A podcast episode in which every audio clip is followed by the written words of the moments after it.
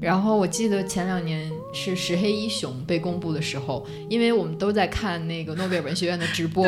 然后当那个评委用英语和瑞典语分别念出石黑一雄的名字的时候，我们都愣住了，大家都不知道是谁。没有，我在群里说石黑一雄，问号。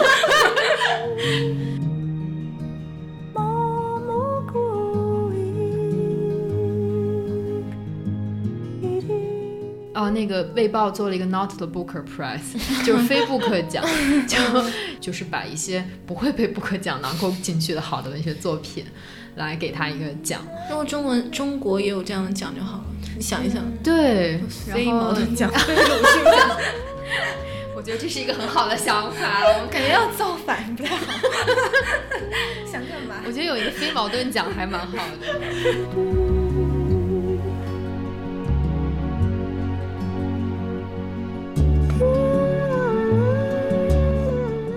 我觉得中国的文学批评吧，就是教是文学批评，但大多数都是文学夸奖，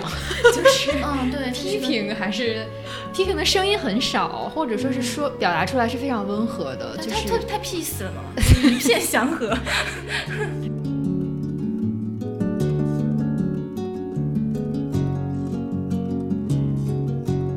基本上那种很有声望的，他们都有奖项加持嘛。在，如果他还没有的话，就赶紧补上。感觉就是这已经成为了一个中国中老年作家的标配。但你拿了奖，我觉得也挺惨的。像莫言是吧？拿了奖之后啥也没写出来。莫言惨，谁不想像他一样惨？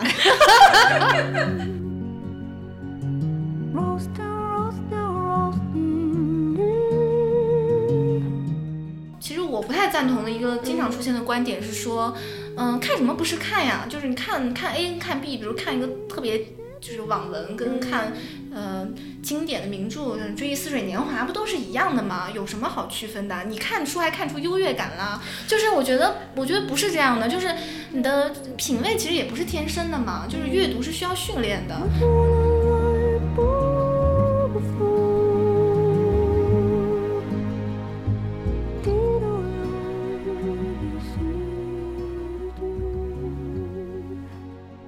听众朋友，大家好，欢迎收听新一期的《剩余价值》，我是傅诗野，我是黄月。那今天呢，我们不远万里的请来了我们远在上海的同事子琪，我是董子琪。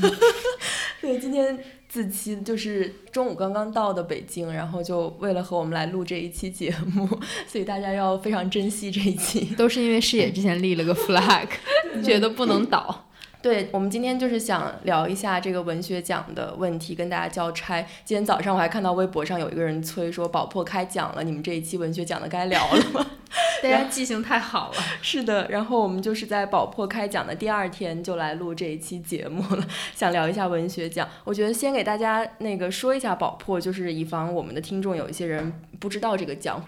那这个宝珀呢，是应该是宝珀这个品牌联合理想国办的一个文学奖，然后是征选四十五岁以下的作者，然后要求是这个作者应该是有出版物的这个情况，然后今年是第二届，去年的那一届最后得奖的是王占黑，其实去年也是一个很有争议的这样的一个现场，然后今年呢也。也是这样的，就是没有令大家 失望，因为这个奖入围的最后入围的这五个人呢，是分别是呃黄玉宁，就是他是一个比较资深的译者，然后还有一个叫原子，这不是他的第一本作品吧？他不是不是，他之前写过很多。嗯，原子，然后还有就是最近很火的这个被易烊千玺加持的作者，流量作者班宇。然后还有还有谁来着？郭爽哦，对，郭爽，他以前是南都的一个记者，然后也是最近才这个涉足这个小说界。嗯，还有最后一个是谁啊？杨浩。知棋都看不下去了。还有就是杨好，嗯，他是一个比较神奇的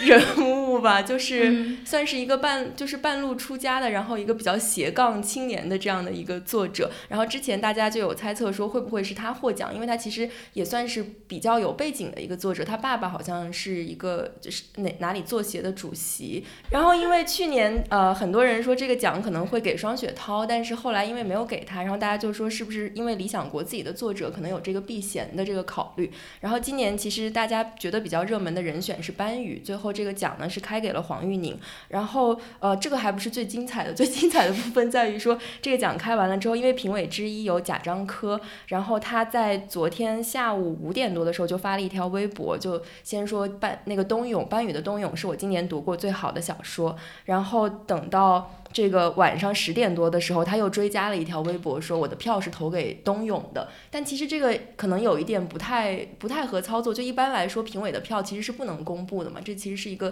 匿名的这种投票的结果。然后等到了晚上快十二点的时候，班宇自己转发了贾樟柯的这条微博，然后他就写了一句话，说我对自己和朋友们的未来只有一个期许，如贾岛般不油腻。然后就是他后来还还写了一条，就说这个奖也不是不一定一定要是我得，但是因为华北地区这个油腻的风气已经太久了，然后他他就觉得说贾樟柯其实是。树立了一个比较好的这个榜样，然后他也要跟跟随贾樟柯，不要做一个油腻的人，反正大致是这样。然后这中间还有一个小瓜是这个曹元勇，他是一个译者，也是个资深出版人。然后他是黄玉宁的这个作品的出版社浙江文艺的出版集团的。然后他转了贾樟柯的那个微博，就是说这个票无论投给谁，都是投给宝珀的。这个话也非常的奇怪，就是感觉最后向金主爸爸低头了，就大概是这个瓜的全过程。然后我在这儿复盘的时候呢，黄月姐和子琪鸦雀无声，你们要不要稍微发表一下意见？我不想丢掉饭碗。嗯，但是子琪可以说一下，你刚就是我们开聊前，你觉得说其实贾樟柯的这个表态，你觉得他前就还是蛮好的，是吗？我觉得。就像你刚刚说的，他把自己的投的票这个给泄露出去了，这个是不太好。但是他的那个表态，我觉得是没什么问题的。就是他评价了嘛，他觉得，嗯，冬泳是他读的最好小说。而且其实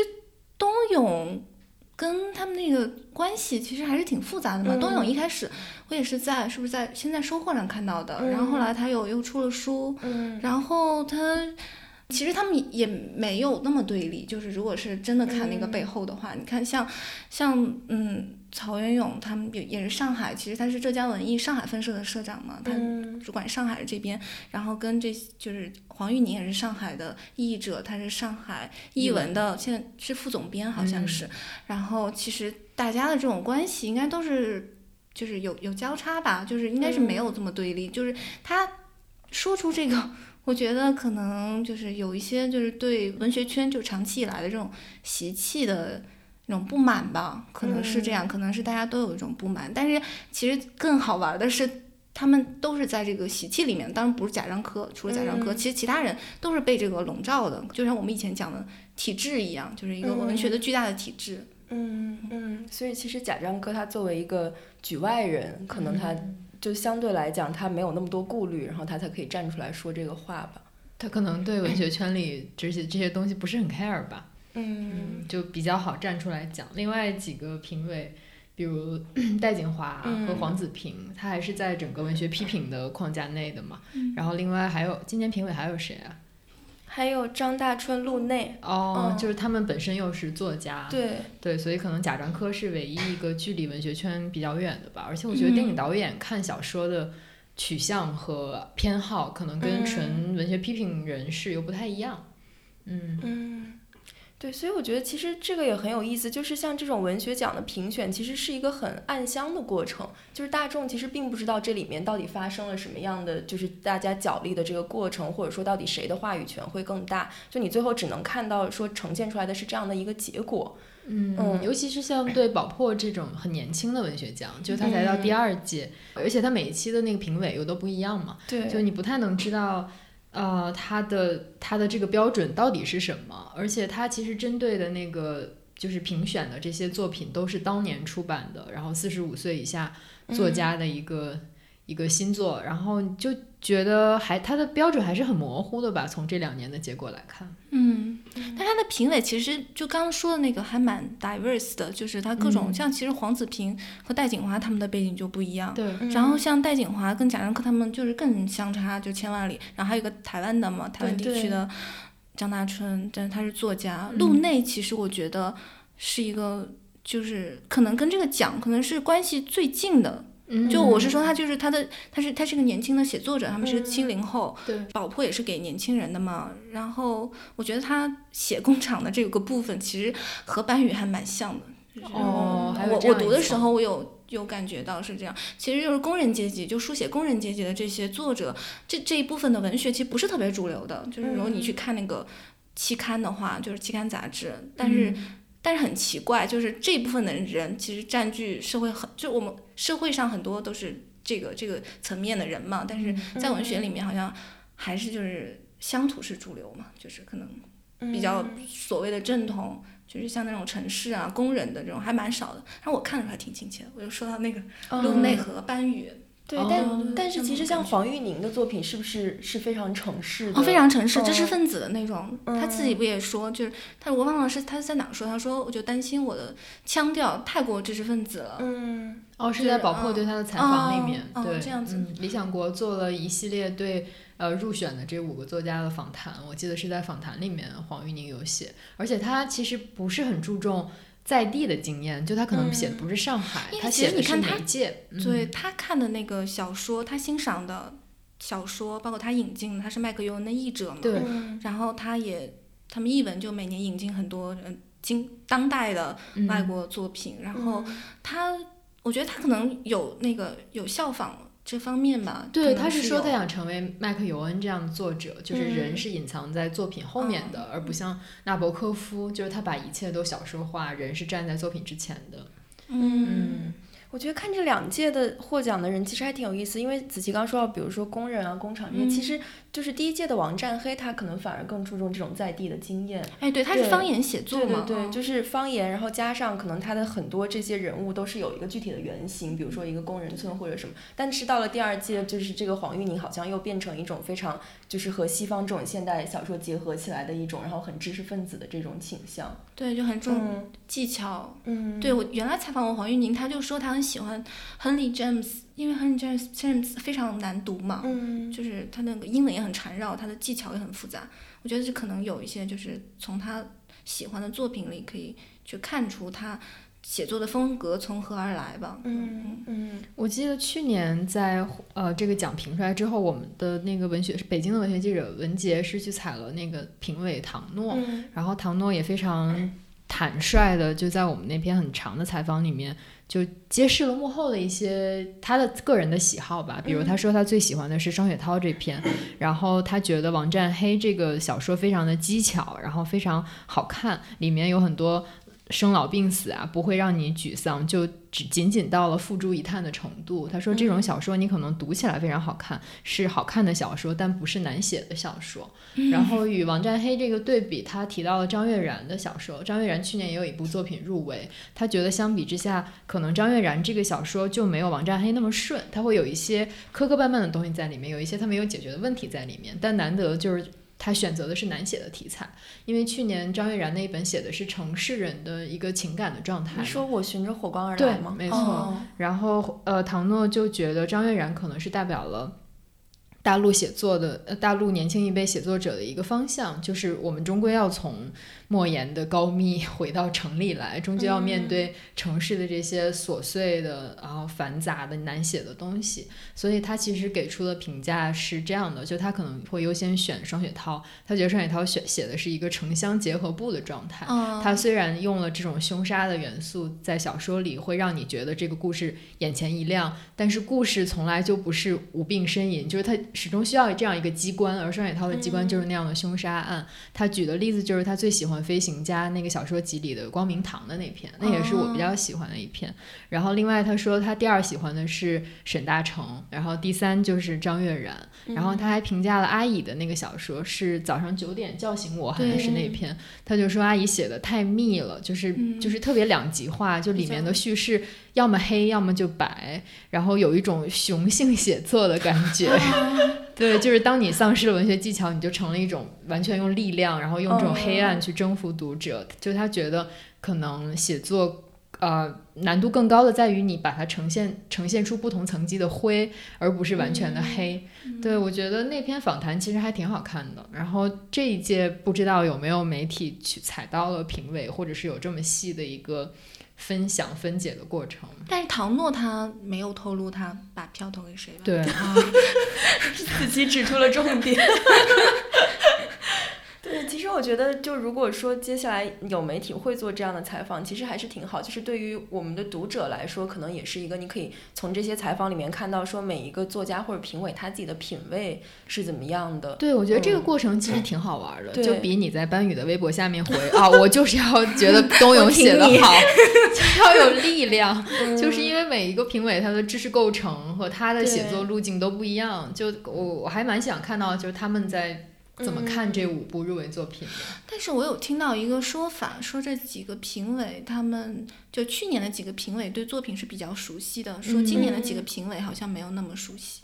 哦嗯，说是，但是我也不知道是是不是真的。就是说到这个，我想到去年有一个比赛是那个张悦然那个李，然后和腾讯大家、理想国一起办的那个叫匿名作家计划嘛。嗯然后他就是其实还是这堆人了，但是他就采取了一个比较新颖的形式，就是一开始所有人都是匿名的这个作品去你去参加这个比赛，然后应该是每个月都会有一个滚动的这样的比赛，然后一开始的初评的评委也是匿名的，初评的时候评了是十一个入围的作家，然后就交给这个中评评审团，有六位进入了这个决选的名单，然后在最后这个决选的环节是，呃，苏童、格飞和毕飞宇他们三个人就是进到一个密室里面，然后我们就去评这入围的六个作品。它这个整个过程是向公众开放直播的，嗯然后你就是可以看到 这么。有意思啊！对我都没有看到。就是我，我当时也没有去看那个直播，但是后来就是看有一些报道，就每个每个作家都会从他的角度说，我最喜欢的是哪一篇，或者说我觉得，比如说那个先正，就是后来得第一的那个正直的开头，我忘了是格飞还是苏童说评价他那个开头写的特别有劲儿，就是你你能看到说一个作家作为一个评审，他会怎么样去细读这个文本，就我觉得这个形式本身其实还是挺有趣的，就如果这很像那个蒙面唱将。对，是的，他他当时的宣一个宣传就是说这个是文学界的那个蒙面唱将，对对对。但是我后来也看到另外一种说法，他就是说觉得虽然这个形式很新颖，但是所有卷入其中的这些人，包括他们生产的话语，其实是同样的话语。嗯，哦就他并没有打啊破文学圈的那个界限，他还是同一个圈子里面，比如说这些文学奖，他的评委还是这一群人，然后参加比赛的也还是这一群人，然后他们可能评评判的标准，对于圈内人来说也是这些一成不变的标准。他只不过把你的这个，你可能这种人情关系放下了，因为就是你是匿名的，你可能评委不会去根据这些乱七八糟的东西去判断，就还是根据文本判断。嗯但它终究还是这一群人的文本。对，对然后我觉得那个奖比较有意思一点，就是阎连科也有一篇在里面，对，就是他并没有当做比如是年轻人在这里玩一下什么的，嗯就他也很认真的投了一篇，虽然最后没有获奖。然后他后来在接受采访的时候也提到，就是也希望自己的小说在脱离自己的名字的状态下去被阅读嘛。嗯然后他就，所以他就没获奖。说明他的名声还是很重要的。但我觉得这种尝试还是挺有趣的，对对就像那个埃莱娜·费兰特一样，嗯就是当你成名之后，你很难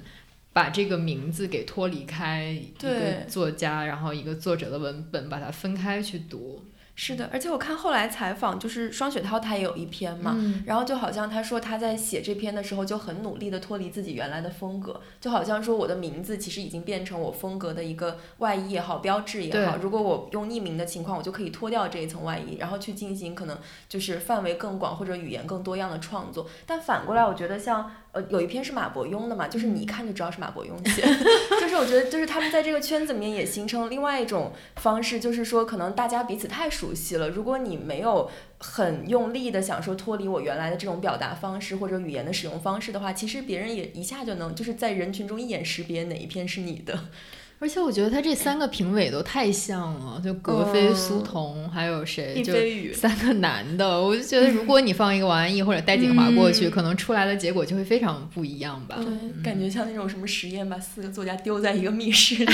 进行什么反应。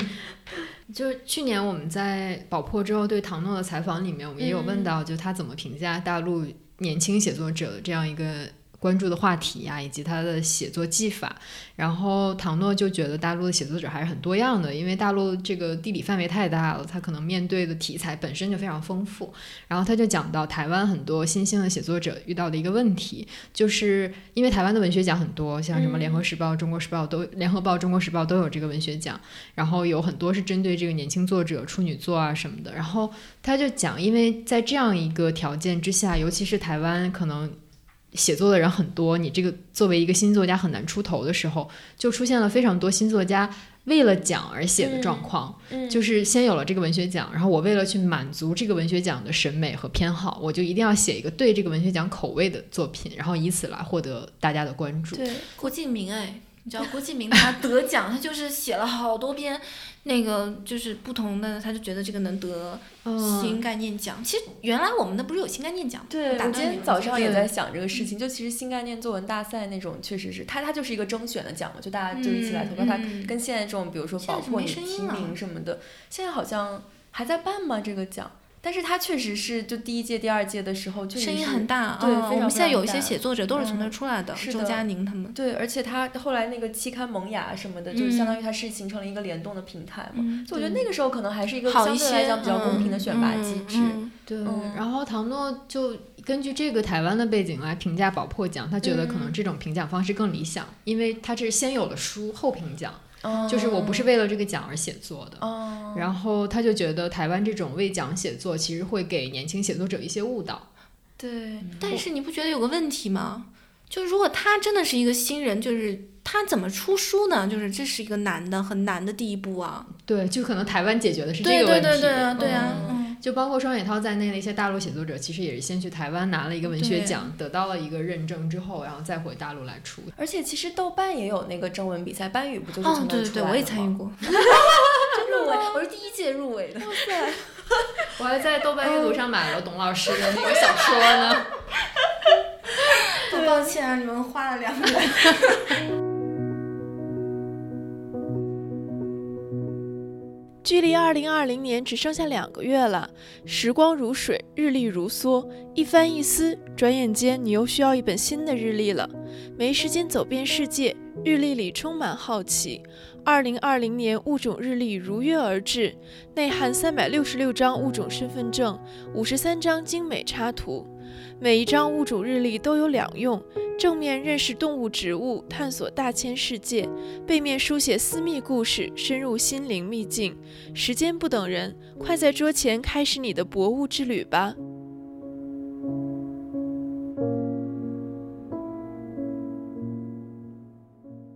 对，其实我觉得聊到这个，呃，我们就是又可以聊到在应该是宝珀开奖的十天之前，然后黄月姐和子琪打的一场大仗，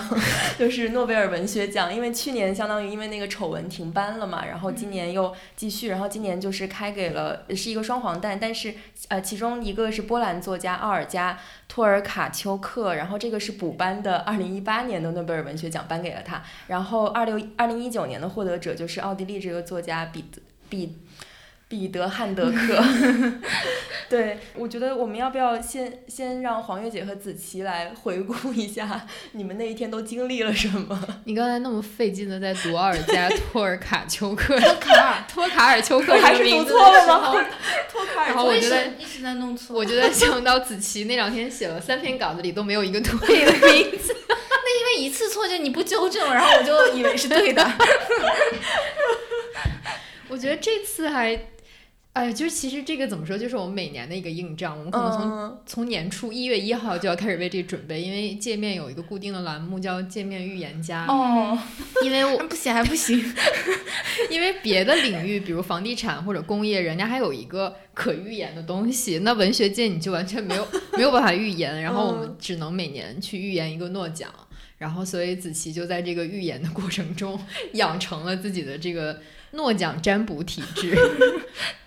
然后今年在诺奖公布前，然后我们也还是预测了一下，因为今年是一个特别重头的因为今年有两个人公布嘛。嗯然后我觉得每年诺奖公布就很有意思，一个是它是固定的时间，就是每年都要在那一天的那个时间公布。其实我们已经有一个心理准备了，但又很像做一个突发新闻，因为你永远不知道它公布的是谁。是然后我记得前两年是石黑一雄被公布的时候，因为我们都在看那个诺贝尔文学院的直播，然后当那个评委用英语和瑞典语分别念出石黑一雄的名字的时候，我们都愣住了。大家都不知道是 谁。没有，我在群里说石黑一雄问号。因为当时刚刚去过美国，美国满大街都是石黑一雄的书，哦所以我就开始认这个，就是他那个名字。嗯，然后没想到回来就就念到 又又上了。对，对，然后今年也是，因为今年我们的预测里面其实提到了奥尔加嘛，然后所以就念出奥尔加的名字的时候，其实还是挺熟悉，迅速就辨识出来。嗯然后另外一个汉德克的名字，因为它真的非常简单，对对，然后也也比较容易能辨识出来吧。嗯，子琪作为一个每年都要 子琪要不要说一下你预测的心路历程？为什么你的预测如此之准确？我觉得大部分是因运气，但是小部分的原因可能就是我也是根据那个就是全球文学动态 预测的。然后我就在想，就是就可能这些评委他们关注的也是这一部分人，就是怎么看呢？嗯就是我有两个标准嘛，第一个就是我文章里都写了，就是国籍。国籍和性别，就是性别这个肯定，我觉得今年肯定有女的，嗯。然后国籍，然后前两年一六年是英语，一七年还是英语，嗯。那一八年就应该可能不是英语。然后，然后呢，就是还有一个标准，其实我也已经写了，就是它的那个媒介，就是跨媒介，嗯。因为现在好像越来越重要了，电影对就是这些这些评委，我不知道他们也是不是因为这个东西的电影影响很大，所以他们会特别关注这个。嗯也可能是迪伦拿奖了之后受到了不一般的关注。之之前几年都有这种，就是嗯他们可能会有一些那些人，他们有一些电影作品改编，所以嗯我当时阿尔加的那个也是他有个电影是就是在柏林电影节入围的，他的那个《迷谷之壤》。嗯，是之前还是之后我已经忘了，但是我我捋那个名单的时候，反正我就是按着近些年就是看到的比较热门的作家，然后他之前如果拿过布克奖的就更好，然后但阿尔加拿没拿过，好像是我预测完了他才拿的，所以我也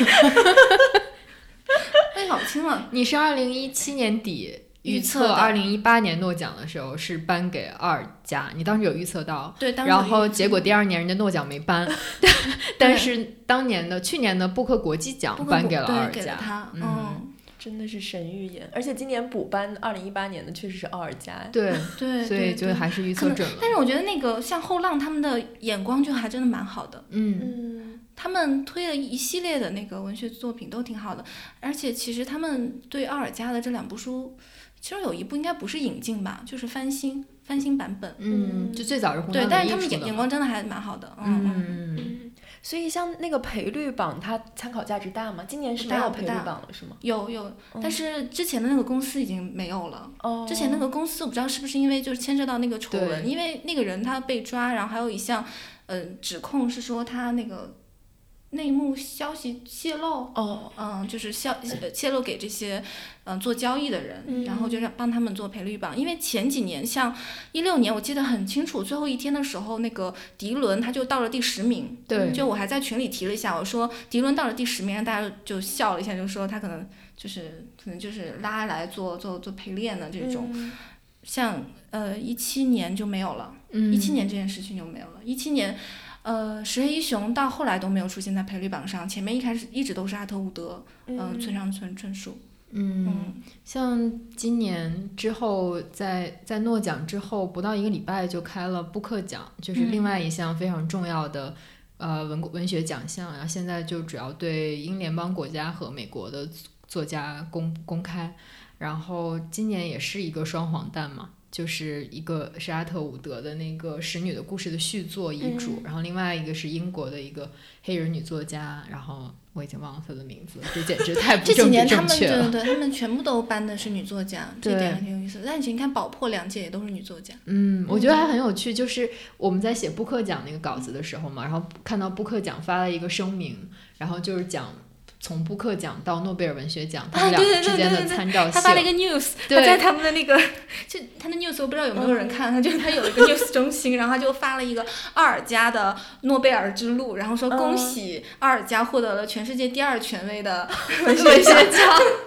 我觉得这个还挺有趣然后的。他列举了一批先得穆布克再得诺奖的作家，还真的挺多的，哦大概有五六个人吧。所以意思就是布克奖其实是诺诺奖的这个相当于什么？就是他是第一权威的吗？对，不管是不是这样，反正人家是这么说的。我还有今天还看到有人在说宝珀奖想做成中国的布克奖。啊，嗯，对。好的，好的，子琪要不要分享一下今年的这个整个诺奖之前中国对残雪的这个追捧的热潮，你的一些嗯观察和感受？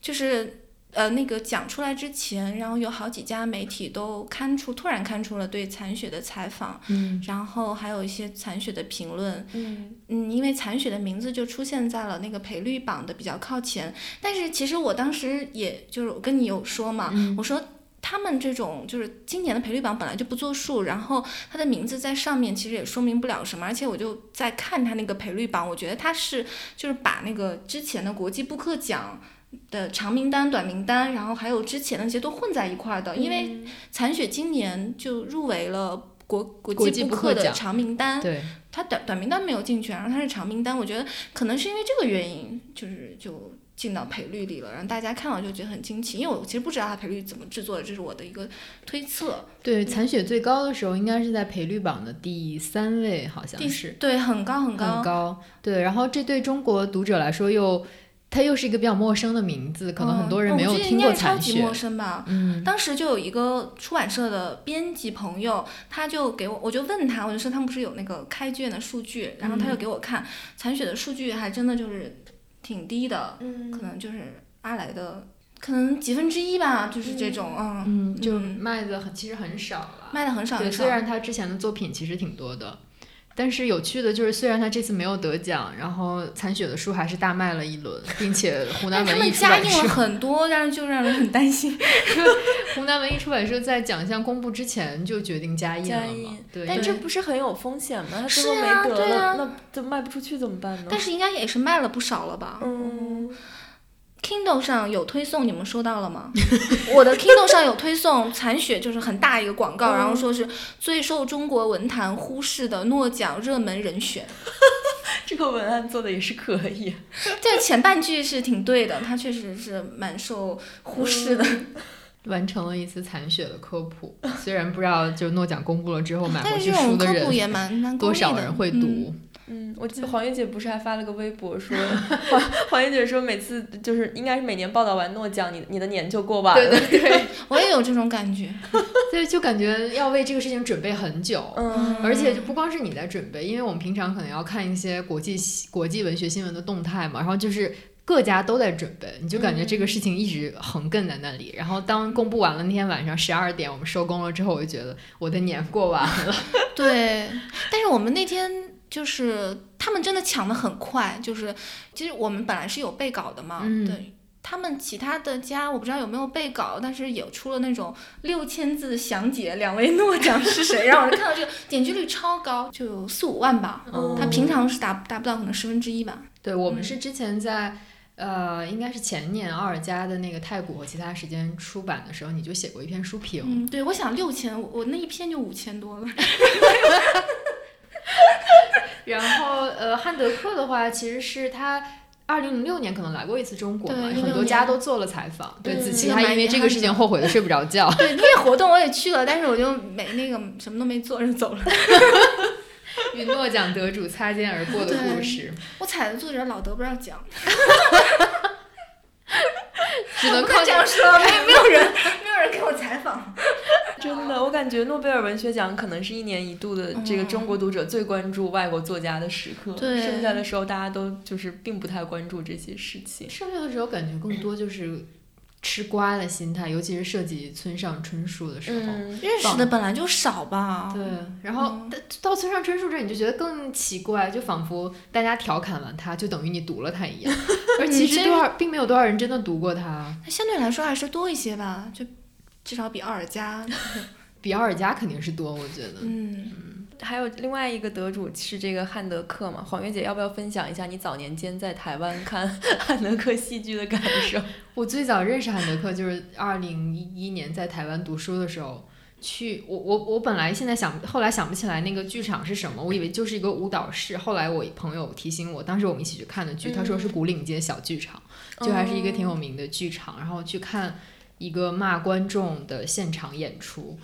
然后就是呃，就是观众围坐在那个地板上围坐一圈，把演员围在中间，然后这个演员就开始用特别歇斯底里的话去冒犯你，这个太有名。对，因这个是汉德克很有名的一个作品，他就是这样以这种戏剧冲突和冒犯观众的啊这种语言来引起关注的嘛，也是对戏剧的一个颠覆。然后我当时 坐在那个地板上看那些呃有一点台湾腔的这个男女演员，然后就这样。就他特别想怒骂你嘛，他他的骂是怎么怎么个骂法？是带脏话那种骂？啊，有一些是带脏话的。看过那个剧本。对对，而且就是他会指责观众的浅薄啊什么的，就是呃，应该是还挺戳心的。但但是用特别温柔的台湾话 读出来的时候，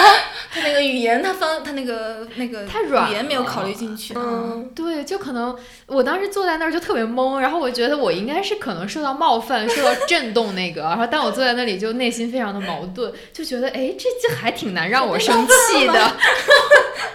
然后我就在想，就如果一个语言它没有那么强的冒犯性，它也就没有那么强的幽默感。有的时候你会觉得这两个是一个正反面的关系。这样对。然后我后来就顺着这个当时观剧的一个体验去看了汉德克那个叫《痛苦的中国人》和《试论疲倦》，我应该就看过他这三本，就带上骂观众那个剧本。对，然后我对他其实没有特别。特别要说的就就是没有呃没不是特别熟悉。你虽然看过他的作品，但你很难把它放到一个你的评价的脉络里面去看。我觉得他一六年来上海做活动的时候，其实大家对他那就是听众提问也是骂观众，然后他就说他其实不想再被问到这个，对，因为他那是他很早。很早很早前写的，然后他又希望大家关注现在的，但是我觉得可能一个作家就会这样，就会被定格在他的那个是的时刻。嗯，我是想分享一下，我觉得曹云勇他们真的很厉害。我不是吹彩虹屁啊，我是他们得奖的运气真的很好。嗯，莫言是他们那边得的，然后嗯，就是这个书是我那个我那个同学，他们他是做那个编辑引进的，然后嗯，他当时跟曹云勇说说，就是我们。呃，出一本，然后他有时候我们就要出就出两本，这样。然后他们之前也是有一个书，也是拿了以后就拿了布克嘛，就是桑德斯的那本《林肯在中元界》。我觉得哇，黄玉宁这也获奖，这真是运气也太好了，这全部都获奖，没有没拿过的奖。浙江文艺出版社的一个对啊，因为他那个社其实是才成立的。哦，我不是就广告，我是说这个运气真的很好，有时候要靠运气。但其实就这种，比如说他买的书获奖了，这个对这个出版社。来说，它的收益会多很多吗？你知道后浪他们有一个发了一个广播，说他们奥尔加那个书翻了六百倍还是七百倍？哦。销量是吧？对对对对，是不是很夸张？嗯，对我早上还在看一个人在写的一个文章，他就说这个时代就是这些文学奖到底还有没有意义？然后他的观点就是他觉得还是有意义的，就是它其实也算是一种文学界权威的象征，然后它可能比文学批评要更更权威一点，然后就相对于你看那种什么畅销就在书店里那种畅销书排行榜，然后这种。榜单或者说这种奖的，其实对读者还是有一定的参考价值嘛？我觉得我觉得最大的呢就是跟读者说，因为实在太难挑书了。对对对，就是对于读者来说，可能我们每年出版出版这么多几，可能几百上千种这样的文学书，他真的并不太知道要读哪一些，然后可能这个奖就像就像一个风向标或者指示标。但我觉得另外一方面就是好多人可能他知道这个人得了诺奖，他把它买回来，他就放在那儿，他其实并没有是的，但他能买回来一本，说不定别人能看到，也是一件好事。其实像诺奖经常被批评。嗯，说太难读嘛，他就是对于普通人来说，他就是接触一个他从来不知道的这个外国作家，买回家去还买一大套，然后确实是有风险的，因为你根本不知道这个是不是难度，因为有的就是以艰涩著称的，但是他得奖了。对，像《石黑一雄》已经算是比较好啊，是非常好读的了嘛。像，但是他有几本我也看看不下去，就那个什么巨人什么什么的那个，对他早年的，对对对，那个我就其实不是特别喜欢。像早年那个什么远山淡影之类的，我觉得还挺好的。你确实，当你知道一个人得奖，然后你把他可能。二三十本书都买回来，然后不小心读了最难看的那一本，理性。然后你可能就错过了它其他好看的或者你喜欢的那些。我觉得这就可以聊到说，你们觉得就是作为比如说文学编辑、文学记者，你们觉得这个文学奖它的意义到底在哪里？就不管说对于比如说业界来说，或者说对于普通大众的读者，或者说对于你们自身，你们做自己作为一个阅读者和写作者来说，这个问题还挺大的。我觉得对于出版社来说，这当然是他们的一个赚钱的机会。我记得刚颁布那天晚上，因为我们都同时在很多出版社的群里面嘛，就大家就会去祝贺后浪，祝贺文景，就是因为呃汉德克的版权全部在文景那里，嗯然后奥尔加已经出版了两本，都在后浪那里，所以大家就会去祝贺他们即将大卖。然后后来的数据也证明了，确实有在大卖。这可能他们可能之前推书推得很不容易。我记得当时后浪做奥尔加做了很多场活动，可能它这个普及的范围都很小吧。嗯然后我呃，我们在今年发了子琪这个预测文章之后，后台也收到了非常多。啊、很不屑的言论吧，就觉得现在诺贝尔文学奖没有什么意义，完全是一个政治工具，然后完全把持在这种欧洲的大佬手里面，就是它其实对呃其他语言、其他文化的作品非常的不公平啊，然后或者是成为了一个像和平奖一样的东西啊什么的。呃，我觉得你可你你从全球的这个趋势，或者从这个奖项的历史来看，它可能确实是这样，它可能确实是一个平衡各国的这种一个一个一个工具吧，你可以当做。但是我觉得对于个体来说，你因为这个而不去理会这个奖，然后你不去阅读这些作品，是没有任何意义的。就是你你终究需要去读一些好的东西，而可能诺奖会给你这样一个参考性。然后你如果因为诺奖可能存在的问题，然后就觉得这个奖瞧不起这个奖，那也是有一些问题的。就是怎么说呢？我觉得它可能对个体来说还是还是值得关注的，它可以给你一些阅读推荐。然后可以给你一些阅读参考，你不能因为说，比如你听了一些信息，然后这个奖非常不靠谱，我就不听它了，或者我看不起这个奖。我我反而是觉得，就是因为莫言得奖，然后大家就对这个特别热忱，就是像奥运热一样，嗯嗯，就是那种金牌的向往。然后包括今年，其实大家对中国作家也是很有期待的，嗯就认为阎连科或者是残雪都有都都有可能会摘摘得桂冠，然后就觉得这个是对于整个中国人一样的荣誉的嗯就好像有一种民族主义的情绪嗯在里面。对对对嗯。但是其实另一方面，中国中国的就中文作就是这种作家出海啊，那走出去，确实，嗯，别人看到的不多嘛。对就是你在那个美国的书店里面，你走一走看看，莫言的真的是很多，那不知道是不是他原来翻译的就很多，嗯这几个作家翻译的都挺多的。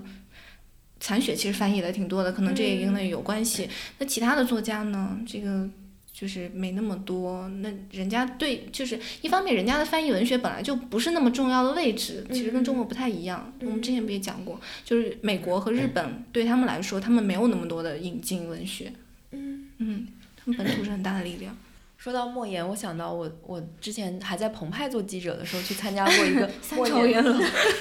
参加过一个莫言的活动，应该就是他的一个呃书，可能就是给了浙江文艺还是什么，就当时一个版权的签售，就他整一套的书。然后他出场的时候，真的就像那种皇帝，就是巡游那种感觉，就有一种大家恨不得用八抬大轿把他抬上台的那一种，然后就好像把他像一尊佛一样供在那儿。然后后来就有人又问他说这个诺奖的问题，然后就说你你觉得下一季就会不会有中国作家获奖啊什么的？然后因为诺奖它是有一个机制，是你获奖者可以推荐一个作家嘛，但是你要保密这个人是谁什么的。然后他就说我我推荐了，但是我不能告诉大家。然后他他还说我特别希望快一点有人再获诺贝尔奖，这样大家就不用再关注我了。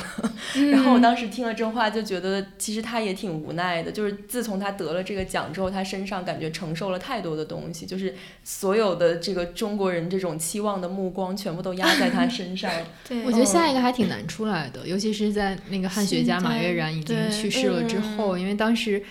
呃，马悦然是诺奖评委嘛，然后嗯他也是。呃，做了为莫言走出去做了很多工作，就是他可能是评委里最熟悉中文作品的一个人。嗯然后在他去世之后，我觉得中文作品在诺奖获得关注还挺难的。嗯，的一个这个文化的差异还是很大的，就相比波兰语、德语啊这种和英语之间的差异差距，中文来说更困难一些，也没有那么多合适的译者吧。嗯，我觉得其实这个就是这个翻译者，或者说你的出版的代理商，这个这个角色，在整个比如说中国作家往出走，或者说你向海外输送过程中，其实是非常非常重要。那像中国有一些作家，好像之前张悦然是去了法国。参加了一些什么活动，然后他得了一个什么那边的一个奖。其实这背后也是有很多，比如说代理商或者说译者在努力的推动这个事情的。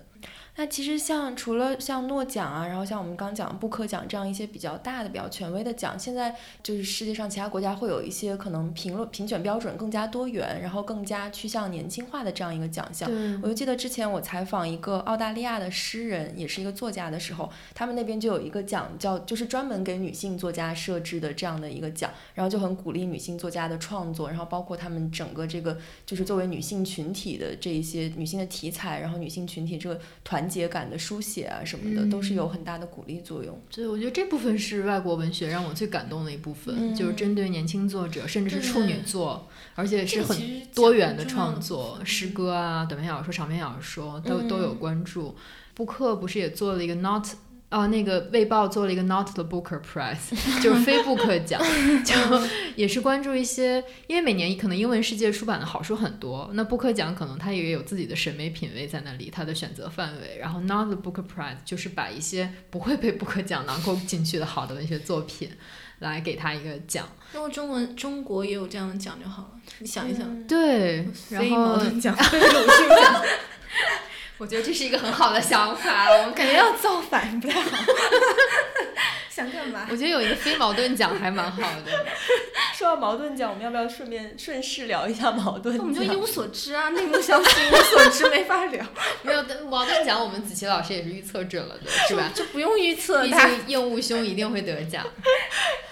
我觉得这可以讲吗？就是子琪可以分享一下你自你之前写过那个。就是应物兄的一篇文章，本来就是一个评论嘛。嗯，我我来说一下那个事情吧。就是他拿了毛奖以后，自然是有很多的评论，然后有一个评论是一个集合的评论，在最开始他就有呃几句话是说，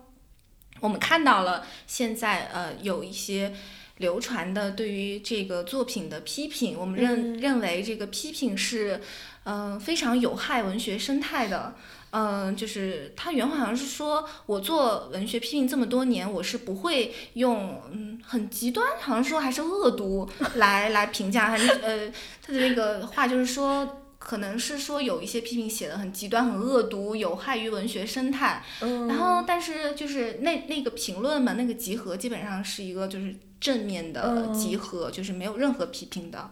然后我觉得这个可能就是对文学生态最好的一种结果。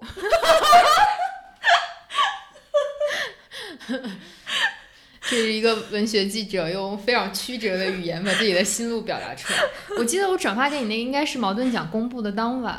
然后某出版社的公号推的那样一个文章，嗯，然后我们就自动对号入座，觉得这个批评很恶毒的这个指向指的是我们的批评，然后其实也有别人的。是吧？对，嗯，就我们其实对应无兄这个作者这个这个文本吧，还是提出了比较严厉的批评的啦。然后，但我们一点也不恶毒啊，我觉得非常的中规中矩，嗯，而且非常的严谨。对对对，自己自己读了好久呢。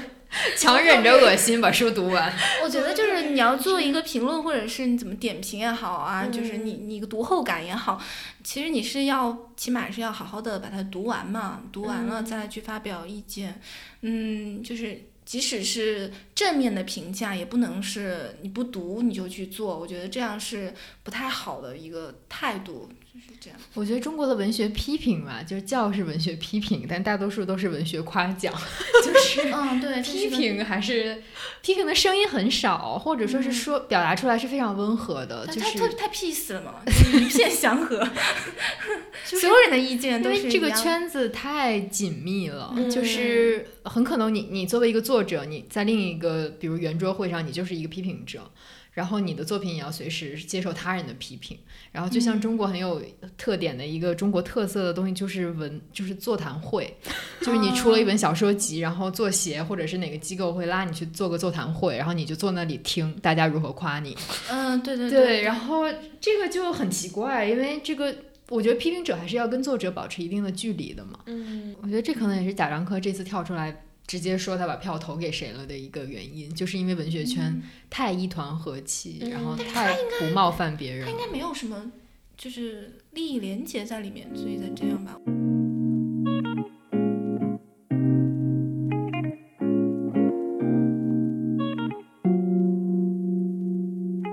剩余价值是由三位女性媒体人发起的一档泛文化类播客，目前已登录喜马拉雅 FM、苹果 Podcast 和网易云音乐。您可以在以上平台搜索“剩余价值”，点击右上角订阅按钮订阅我们，也可以关注新浪微博剩余价值 Surplus Value 与我们互动。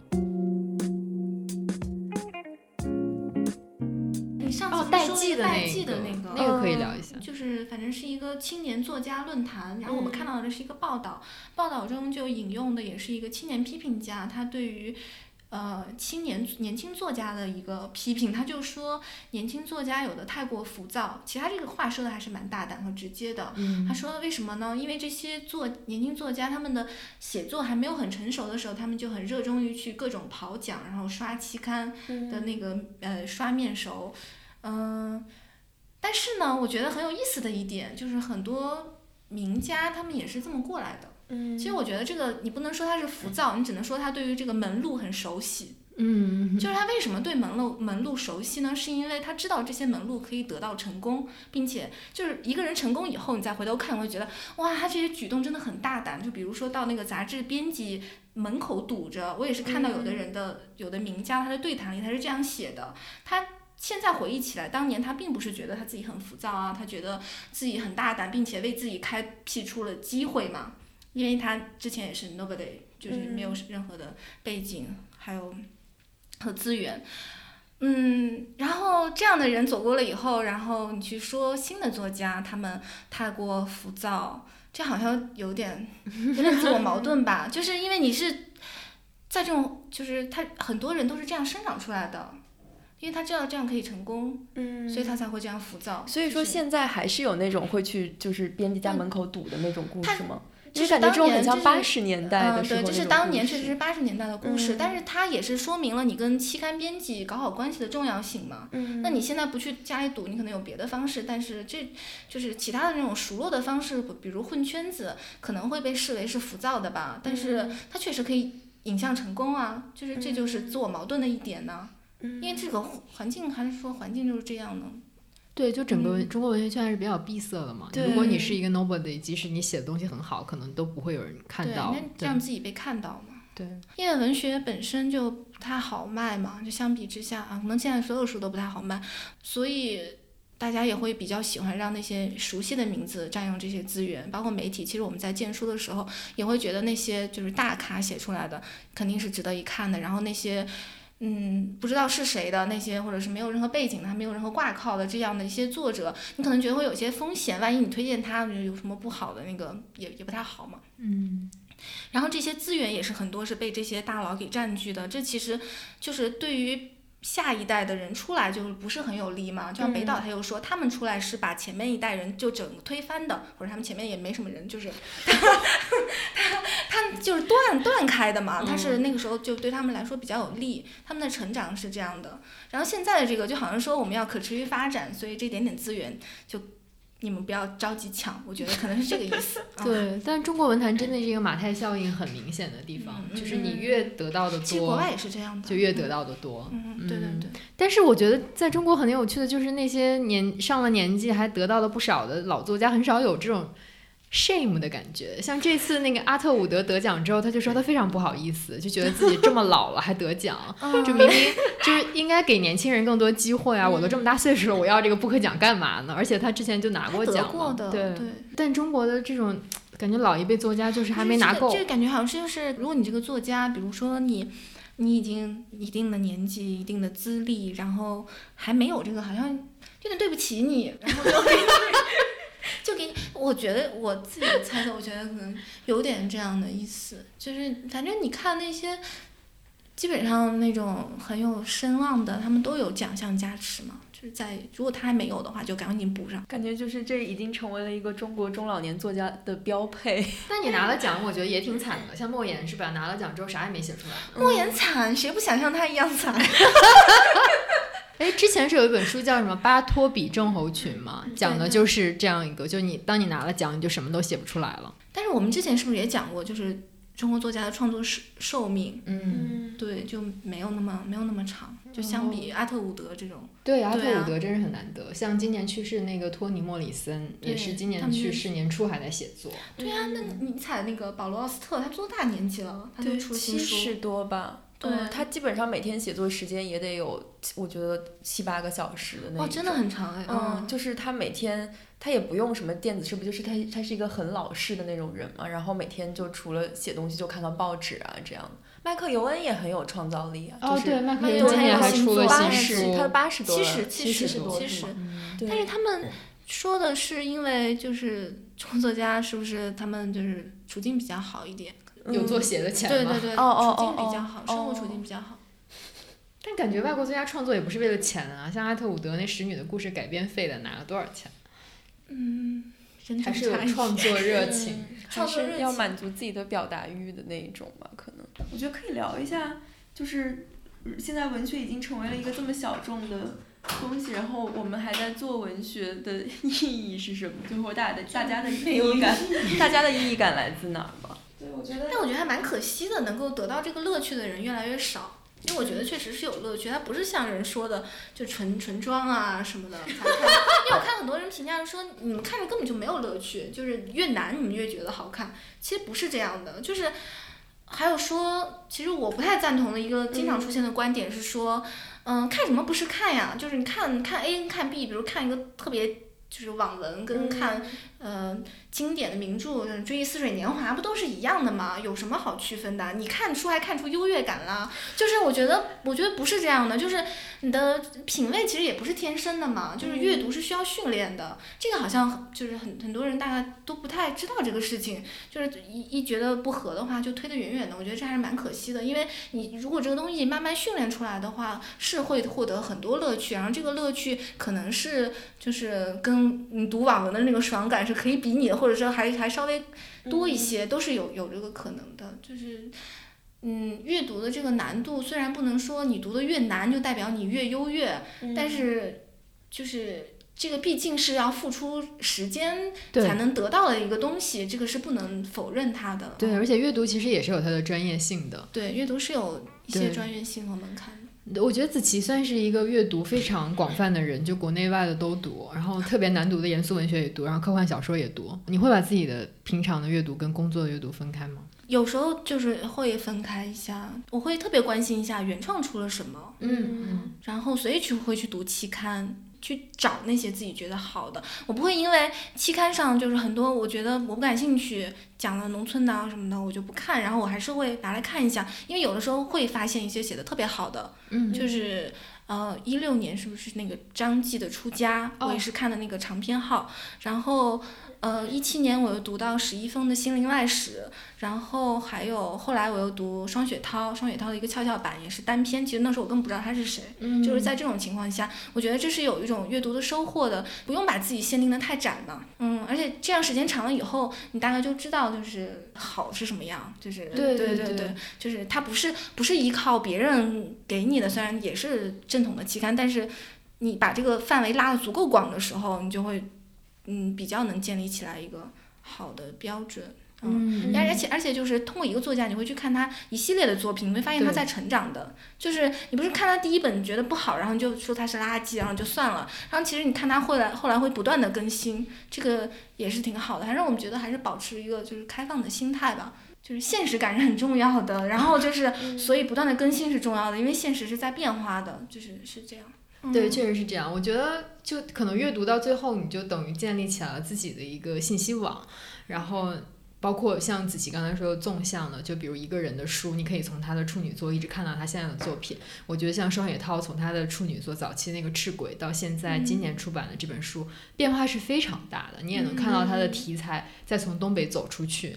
对，然后就包括如果一个横向的写作，就是同样的题材，就比如那个黑人布克奖女作家，她写的这种种族题材，都有谁在同时写这个？然后美国作家是怎么写种族的？然后英国作家是如何写种族的？这其实就是一个横向的信息网，而你的文学品味其实是建立在这样一个信息的基础上的。对对对，我所以觉得你不管是做评论，还是就是你只是一个单纯的爱好文学的爱好者，就是阅读肯定是不能懒嘛，反正就是。就对都是多读，要勤奋的读。我就想到像他们，像夏日清他们做评论，他们就真的是读了很多。嗯，就像我还看，嗯，王德威说夏写写夏之清，他又说他做评论，虽然他就是想给中国当代啊做一个正典型的那种介绍，但是他是他不去，他不会去忽略那些小的，就是嗯边角的那些，因为他们也是同一个时代同声应气的一个就是语境中的一份子嘛。如果你把这些全部都放到一块儿的话，你就更能发现那些人的好，然后就是这个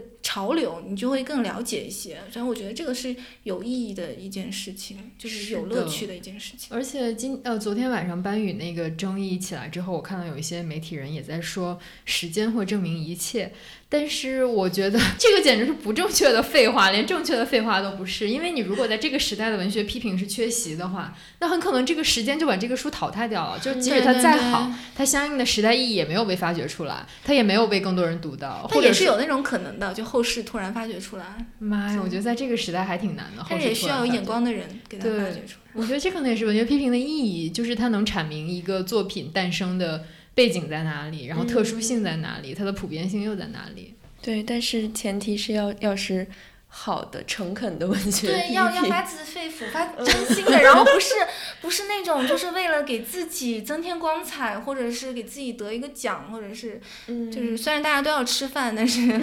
我觉得很有意思，就是可能我们都本来是同一类人，就是就在那些写的，有的也是我同学啊什么，或者是就像我写那个奶子主义的时候，我的一个同学，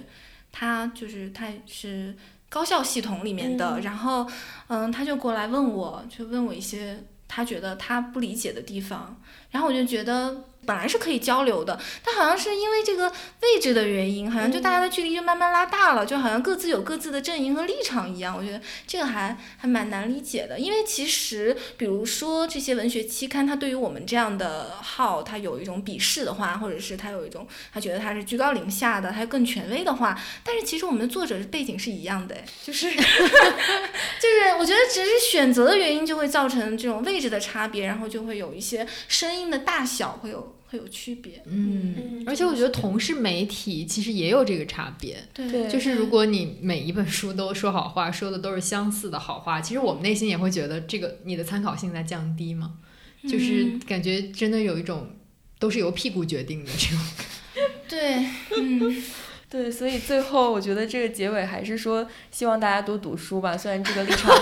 虽然这个立场也是我们之在之前的节目里面说了好多遍的。然后我觉得今天子琪也是过来现身说法，告诉大家说，其实你是可以通过不断的阅读，然后去培养自己的对于阅读的这个品味。然后就是可能你读的越多，建立一个自己的体系之后，你会发现越来越多的快乐。而且你只有真的自己去读书，有自己的品味嗯之后，你才知道那些文学奖的问题在哪。对对就而不是。站在一一边去嘲弄它，就是你还是要有一个资本去嘲弄它我觉得，我觉得。偏见是挺可怕的，就是专业的评委他有偏见，或者市嗯场有偏见，这都是比较可怕的。你就代表你再也进不去任何东西了嘛，就是还是要开放，就不管是什么类型的。对，而且嗯。也不要太迷信评论这种东西，就是评论本身其实也可能也会是一种偏见的产物，所以嗯。我觉得首先还是大家要自己先去读吧。嗯，好，那我们今天的节目就到这里了，感谢大家收听，我们下期再见，拜。拜拜